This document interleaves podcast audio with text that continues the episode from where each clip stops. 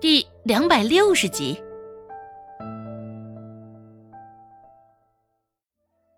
思索之后，这才放弃挣扎，转身去外边要了些草木灰，给人服下。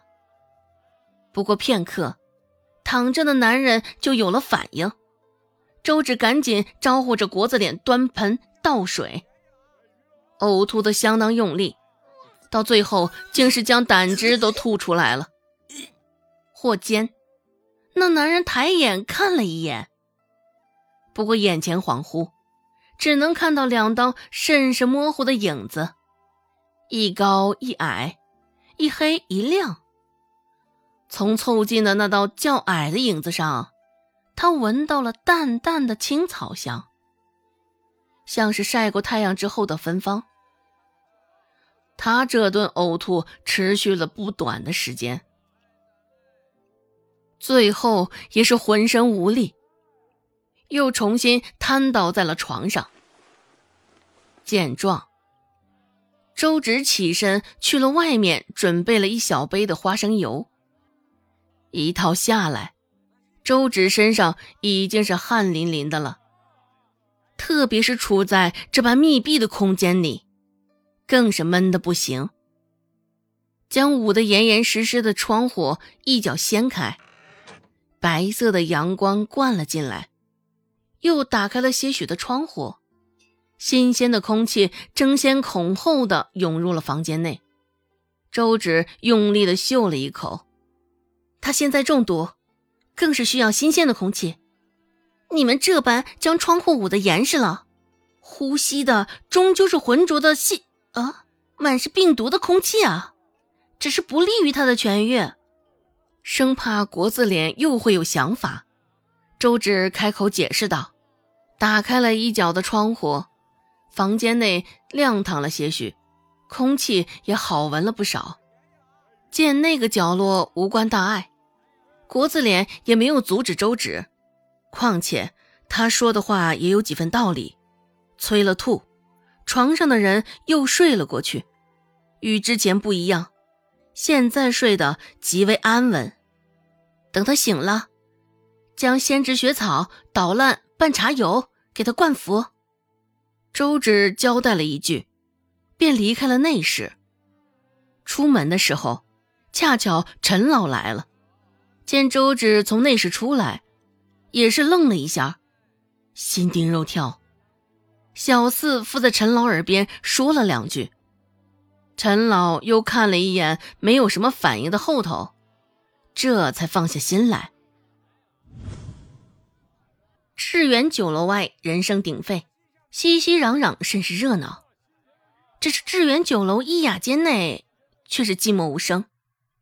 看着柳青青坐在不远处，不打算挪动屁股一下的样子，温志安有点抓狂，挠了挠头，凑到顾寒生的耳边。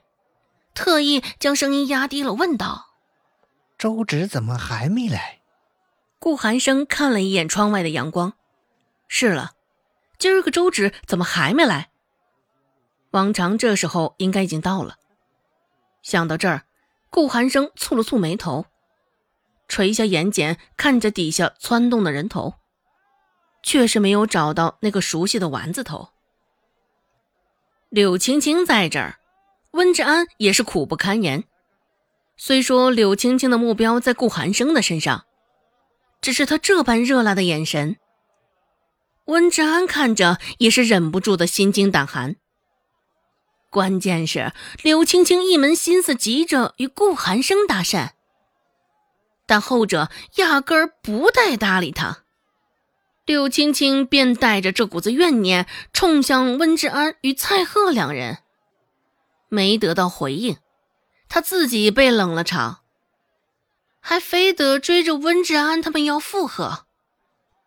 别说，现在因为柳青青的原因，三个人都没法说上几句体己话，还得盯着柳青青的眼神，压力配合他。温志安继续低声说道：“周芷不来，这柳青青谁招架得住啊？”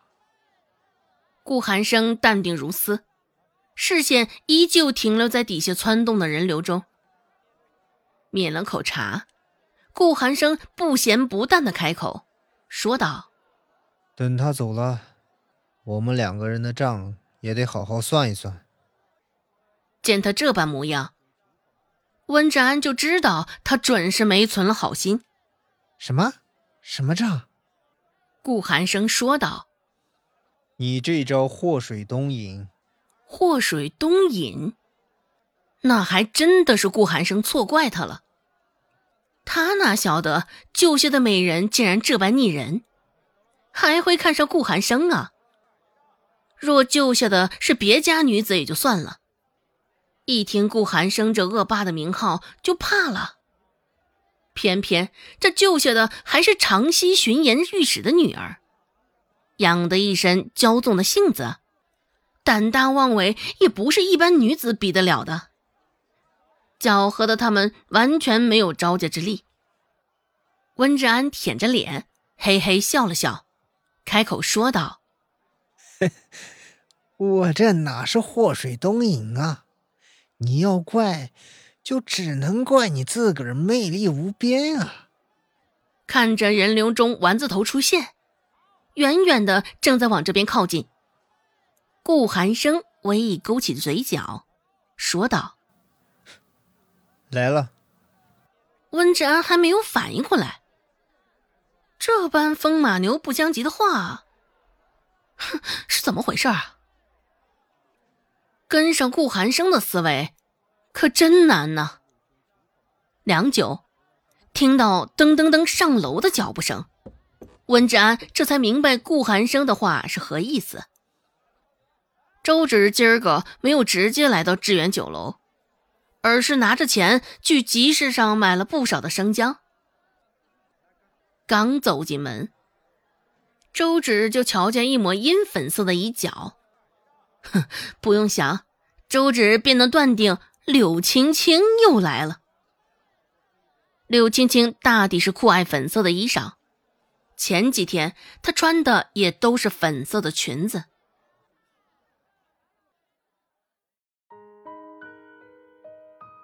本集播讲完毕，感谢您的收听。感兴趣，别忘了加个关注，我在下集等你哦。